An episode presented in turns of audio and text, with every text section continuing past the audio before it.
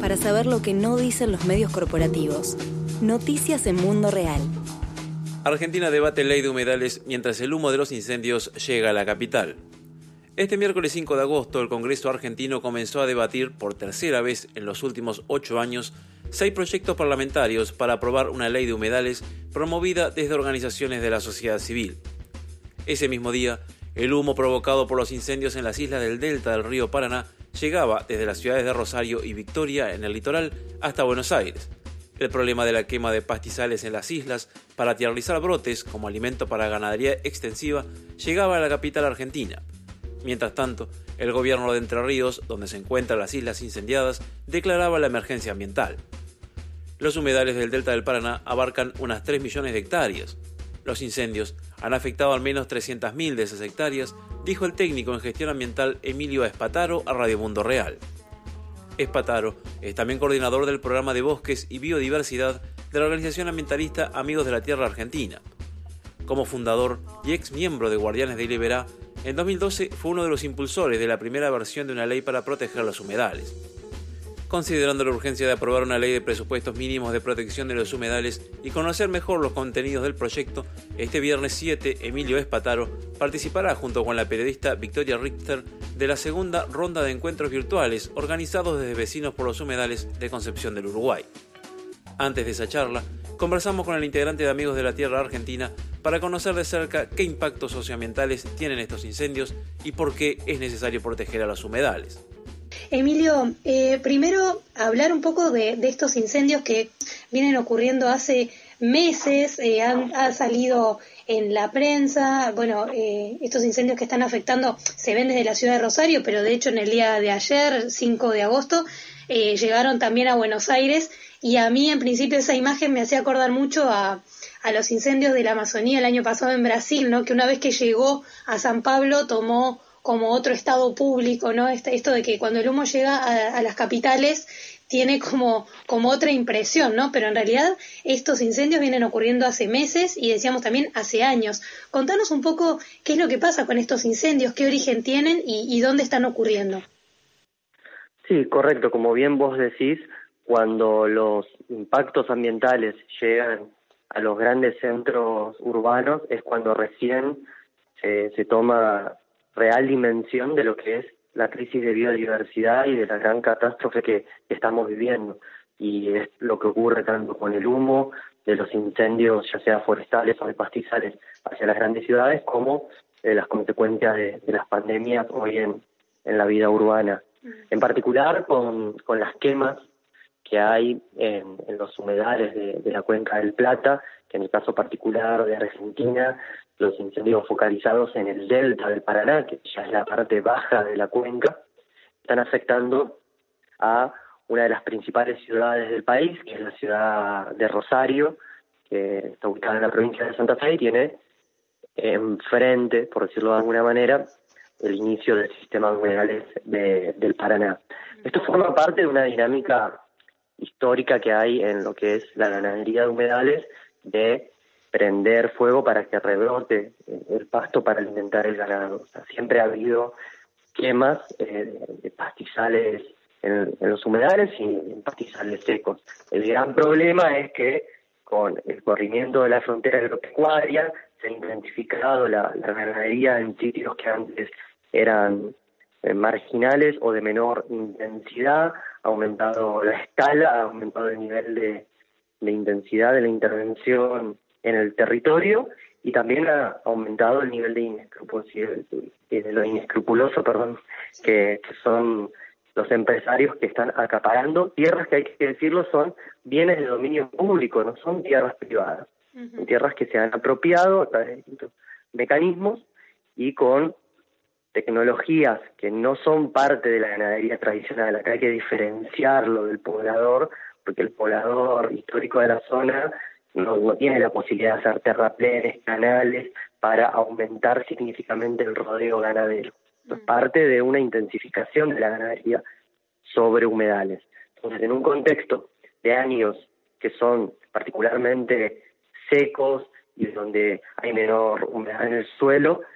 se produce mayor eh, mayor impacto a través de las quemas. Se ve como si hubiera más quemas, pero en realidad, bueno, es por las condiciones eh, climáticas. Esos son los factores que se juntan para que hoy tengamos este terrible contexto que está afectando más de 300.000 hectáreas en, en el delta paranaense. Claro, y aparte eh, pensaba, ¿no? Yo viendo algunos eh, archivos, vemos que las denuncias, por lo menos a nivel de quema de pastizales, no se pueden remitirse al año 99, por lo menos de lo que estoy viendo, por ejemplo, de algunas organizaciones como Taller Ecologista, ¿no? Que que ya venían denunciando, bueno, ni hablar desde Amigos de la Tierra Argentina también. Pero lo interesante acá también es pensar algo que nombrabas recién, cómo se conjugan en, en este sistema también de humedales estos diferentes impactos. No tenemos la quema de pastizales, pero a su vez hay está la construcción de terraplenes dentro de los humedales para justamente también poder extender como esta frontera eh, agropecuaria, está todo el impacto de la zona, digo pensando inclusive en la provincia de Santa Fe, bueno, en Entre Ríos también, o sea, cómo se conjugan y todo ocurre en este sistema de humedales, que en realidad es muy importante y por ahí sería bueno que expliques por qué son tan importantes los humedales y tenemos que defenderlos, ¿no? Totalmente, es muy importante lo que decís porque una vez más el proceso se relaciona al mismo proceso de ocupación del Amazonas o del Gran Chaco o de otras zonas. Lo que vemos es a fines de, de los 90, que en un ciclo claramente neoliberal, el Estado endeudándose para construir grandes obras de infraestructura que permiten el acceso a sitios que antes estaban fuera o de mayor o era más difícil para, para el sistema capitalista eh, a través de, de, la intensificación de la tierra acceder a, a esos a esos territorios entonces hacia fines de los 90 desde Rosario se construye una ruta que cruza con un terrible terraplén eh, eh, toda la zona norte del Alto Paraná hacia la localidad de Victoria. Es una de las rutas del Mercosur, justamente eh, para beneficiar lo que se está instalando como el modelo sojero agroexportador. Y esa ruta permitió el desembarco de, estos actores de ganadería que llegan con otras tecnologías diferentes a apropiarse del territorio. Y bueno, ha sido la secuencia de estos hechos y la sinergia de estos, estos impactos lo que ha desembocado en la, en la situación actual. Por supuesto que esto desde, desde aquella época generó resistencias y denuncias sistemáticas de la sociedad civil, como las que mencionabas del taller ecologista de Rosario y de otros, de otros actores locales. Porque hay una plena conciencia de la sociedad civil de, de, nuestra región, del litoral, de la Mesopotamia, de la cuenca del Plata, acerca de la importancia de los servicios ecosistémicos que brindan los humedales. Más allá de que narrarlo de esta manera es una definición técnica, mm. la gente que vive en los humedales, la gente que vive sobre las riberas de los ríos, que consume de la pesca artesanal o que hace una ganadería de baja intensidad transhumante o que obtiene productos forestales no madereros de las islas o que hace un uso recreacional y cultural del río o que ve la diferencia entre la amortiguación de una inundación cuando existe la selva ribereña a cuando es eliminada, o que ve los cambios que han habido en la cuenca desde la construcción de las megas represas, va sacando conclusiones en base a su experiencia de vida empírica y esas conclusiones no son otras cosas que la valorización y el aumento de la valorización social de los servicios ecosistémicos. Entonces, hoy el sistema de humedales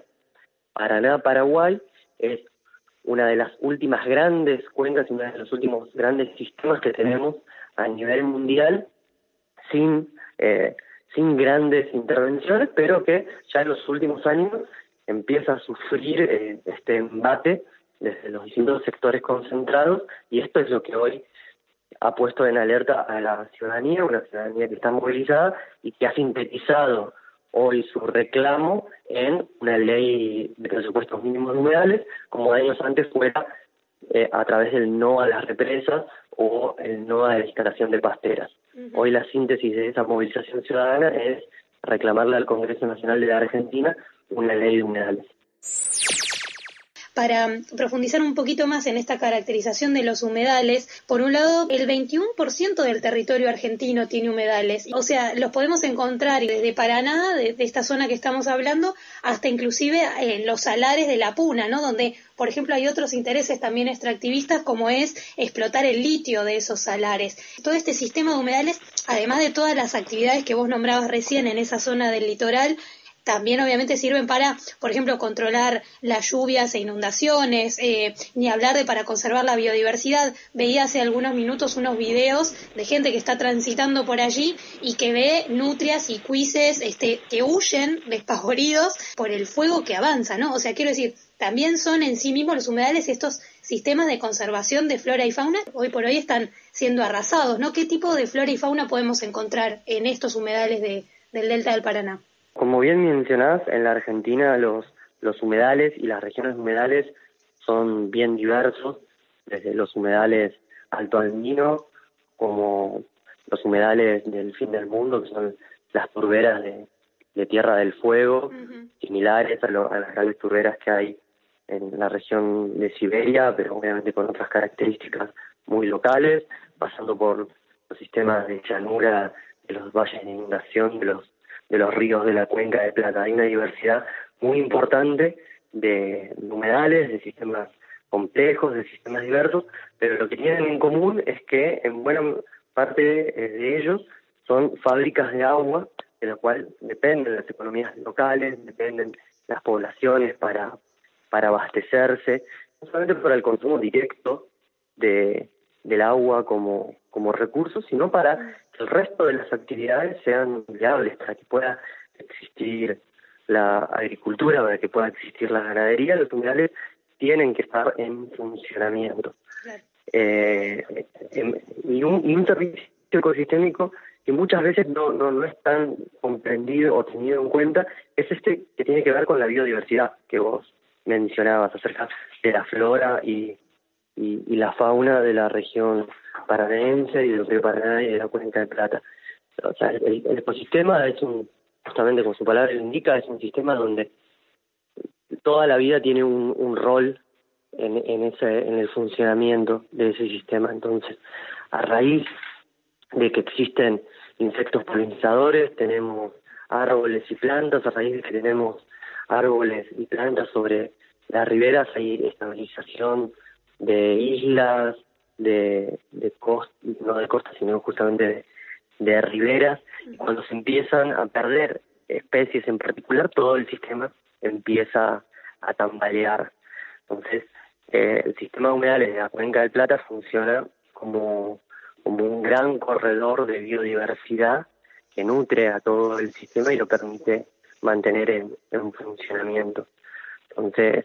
lo que muchas veces se ve simplemente como, como, como montes, hay una gran diversidad de, de ambientes desde, desde que van desde las especies de, del ceibo, una de las flores más conocidas, los árboles más conocidos que tenemos en la región, pasando a árboles de linaje amazónico y chaqueño que están presentes en toda la ribera del Paraná. Entonces, bueno, son ambientes muy muy diversos, complejos, que todavía no están del todo estudiados y justamente una de las cosas que plantea la ley de humedales es la realización de un inventario exhaustivo y detallado para conocer en mayor profundidad y con una mejor caracterización toda la diversidad y riqueza de ambientes presentes en el sistema. Emilio, para pasar justamente a, los proyectos de ley, que de hecho ayer, 5 eh, de agosto, empezó a debatirse en el Congreso de Argentina. Ya ha habido otros proyectos eh, en 2013 y en 2015 que tuvieron votos en el Senado, pero que fueron frenados, eh, en particular desde el lobby, digamos, de los sectores empresariales que están interesados en las explotaciones que ya señalábamos antes en esa, en esa zona de, los humedales en particular, en, Santa Fe, en el litoral. ¿Y en qué consisten estos nuevos proyectos de ley? Es así, esto viene de hace tiempo,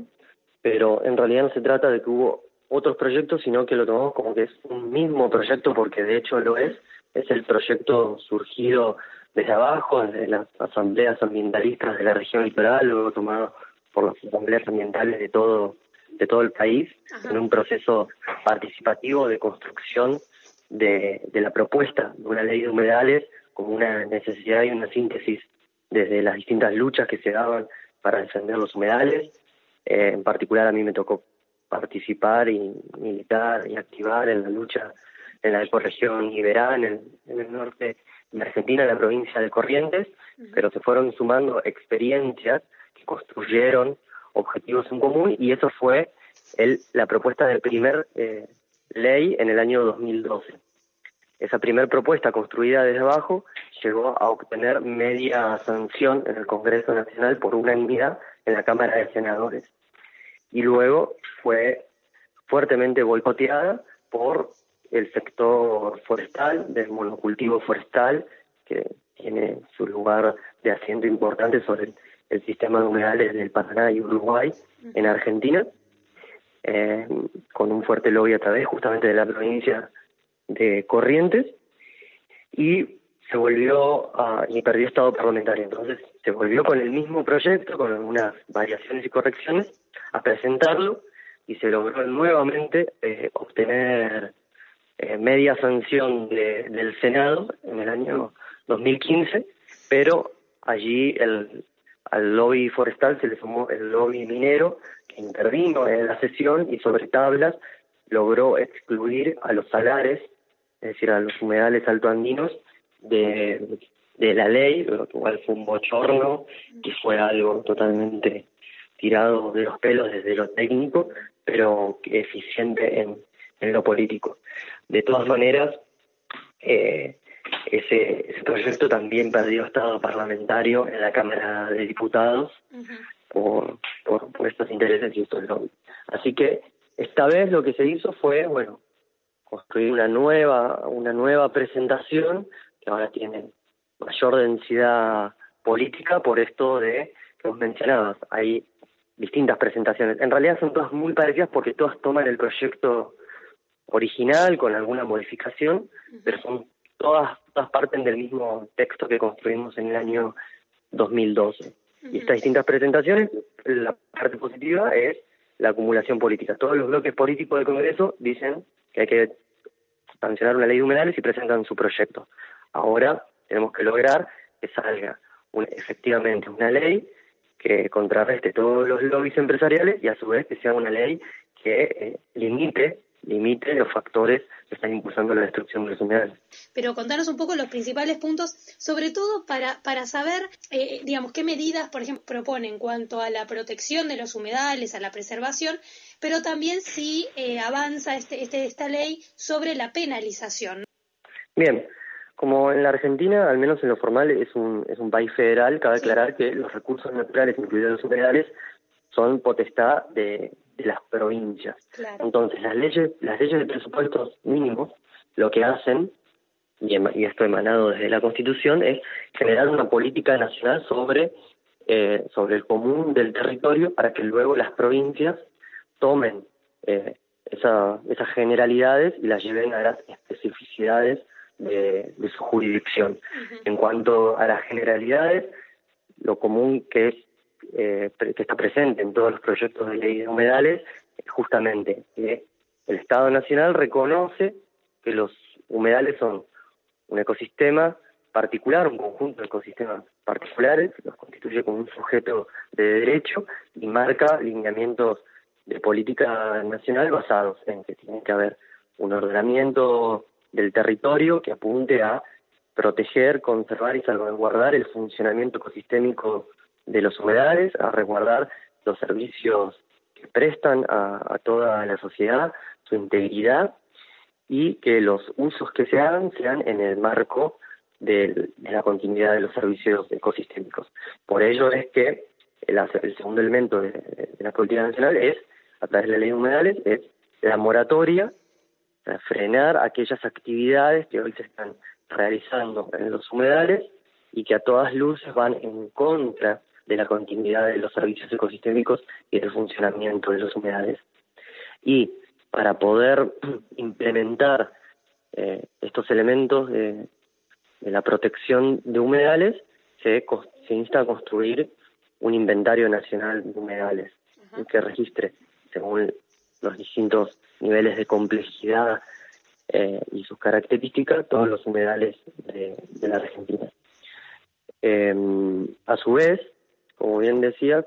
se incorporan las penalidades en uno de los proyectos de ley, el proyecto del diputado Leonardo Grosso, que es el presidente de la Comisión de Recursos Naturales,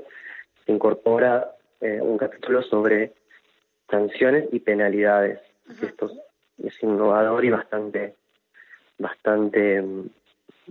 rupturista con, con, las tradiciones de las leyes ambientales que se venían presentando en la Argentina, porque bueno, como, como describías antes, los políticos se han escudado en que no tenían la posibilidad de penalizar, de que no, había claridad sobre, sobre ese aspecto. Bueno, se plantea la discusión incorporando este concepto. Eso a grosso modo, luego hay muchas mm. muchas particularidades. Seguro, pero por ejemplo, entonces hoy hoy en día eh, a nivel de, de penas o de castigos, ni siquiera digo una pena de prisión, pero por ahí a nivel de, no sé, de multas o algo por el estilo, ya existe, eh, por lo menos en, la legislación provincial, más allá de que no tenemos esta ley de humedales, ¿no? Pero existe hoy en día alguna forma de poder penar, porque como que es Vox Populi, ¿quiénes pueden llegar a ser los que están produciendo hoy en día estos incendios, ¿no? O podemos, se pueden llegar a identificar. Entonces, hoy en día, ¿habría alguna forma de penar a, quienes están provocando hoy en día estos incendios. Estamos hablando de estos empresarios, ¿no? Que quieren eh, avanzar en la frontera agropecuaria y demás, como decíamos antes. Sí y no, sí y no. Eh, o sea, están, están violando una serie de leyes, con lo cual deberían, deberían dar cuenta de la justicia. Pero la mayoría de, de esos delitos que están cometiendo no son delitos penales o no están tipificados claramente como, como delitos penales, entonces la impunidad está garantizada porque en, en el mejor de los casos se accede a sanciones desde el derecho administrativo. ¿sí? Entonces, eh, lo es lo que vemos con, con la ley de bosques. Se llega a sanciones donde la empresa que ha deforestado, ha desmontado bosques que estaban protegidos, se le impone multas, se le impone la obligación de restaurar ese, ese bosque, pero los gerentes, los responsables, inclusive los cómplices desde, desde el Estado que han permitido o que han generado esa actividad ilegal, eh, no tienen ningún tipo de sanción ni de penalidad. pasan a una cuestión netamente de resarcimiento de daño o recomposición del daño. Pero con el caso de las humedades es aún más grave que con los bosques, con otros ambientes, porque en la mayoría de las provincias ni siquiera existen como figura jurídica o legal, no existen los humedales. Entonces se generan conflictos por el acaparamiento de tierras para desarrollos inmobiliarios o, o, de monocultivos o agroexportadores,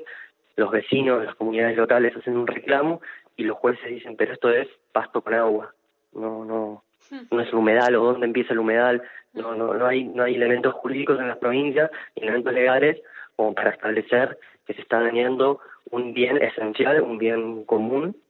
eh, y, un, y, un, y un ambiente que tiene características particulares. Por eso es la importancia de la ley de humedales, porque viene a definir que lo que hoy no existe en términos legales en muchísimas jurisdicciones y que no ha sido debidamente valorado, tiene que tener un régimen especial tanto de, de uso, de normativa, de restricciones y por supuesto de sanciones y penalidades. Bien, Emilio, por último, eh, ¿qué expectativas hay entonces de este debate que ha comenzado en el Congreso en torno a la ley de humedales y, y, si más o menos hay una estimación de cuánto puede llevar el debate, la posible votación y las votaciones ¿no? en las cámaras a favor? Bueno, la expectativa es que esta, este tercer intento, o sea, en la tercera sea la vencida y finalmente tengamos una ley de presupuestos mínimos para la protección de humedales, que eso sea más tardar en, el año 2021, por lo que son los plazos legislativos y los trámites legislativos, que, que no, no, no se vayan más allá del año que viene y que la ley que se obtenga sea una ley que claramente imponga restricciones a la impunidad y a la, y a la destrucción que las corporaciones están haciendo de los distintos humedales de la Argentina. esta tiene que ser una ley que sirva para limitar el acaparamiento de tierras y la destrucción de los bienes comunes. Si sale una ley de humedales que no aporta herramientas para limitar estos factores de destrucción, eh, no, no habremos obtenido nada. Y eso es uno de los riesgos también que hay mm. eh, en los debates en la Cámara de Diputados y de Senadores, que sean tan fuertes los lobbies que eh, esta vez, en vez de caer el Estado parlamentario, sancionen una ley con la cual obtener la foto y querer confundir a la ciudadanía acerca de que se ha atendido el reclamo y en los hechos sea la nada misma. Estamos atentos a ello. Hace ocho años, tanto desde Amigos de la Tierra, Guardia Liberada, las asambleas ambientales del litoral y muchísimas organizaciones que venimos que venimos trabajando para que no no ocurra eso y estamos dispuestos a seguir desenmascarando a cada uno de los lobbies y de las